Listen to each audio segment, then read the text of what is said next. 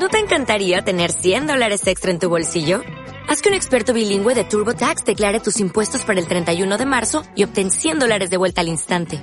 Porque no importa cuáles hayan sido tus logros del año pasado, TurboTax hace que cuenten. Obtén 100 dólares de vuelta y tus impuestos con 100% de precisión. Solo con Intuit TurboTax. Debes declarar para el 31 de marzo. Crédito solo aplicable al costo de la presentación federal con TurboTax Full Service. Oferta sujeta a cambios o cancelación en cualquier momento.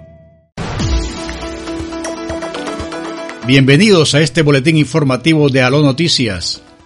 A raíz del riesgo al que se ven expuestos diariamente los trabajadores de la salud por la pandemia, el procurador Fernando Carrillo pidió a las administradoras de riesgos laborales ARL reconocer la COVID-19 como enfermedad laboral para aquellas áreas que tienen que enfrentarse de manera directa al virus.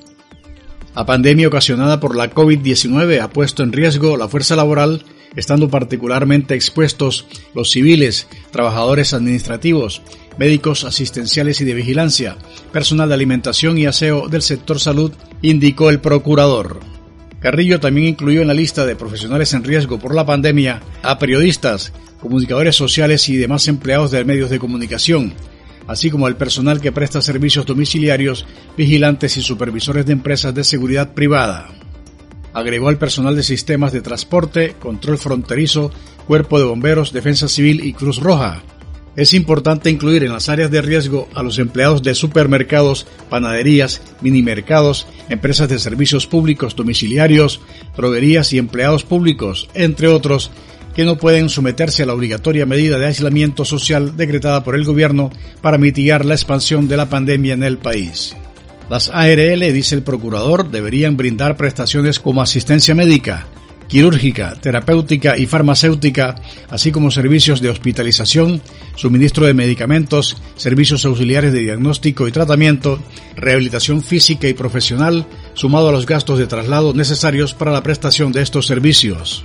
Hizo énfasis en que las prestaciones económicas corresponderán al subsidio por incapacidad temporal, pensión de sobrevivientes y auxilio funerario la ARL pública o privada a la que se encuentre afiliada la empresa social del Estado debe suministrar los elementos de protección personal para los trabajadores dependientes o independientes.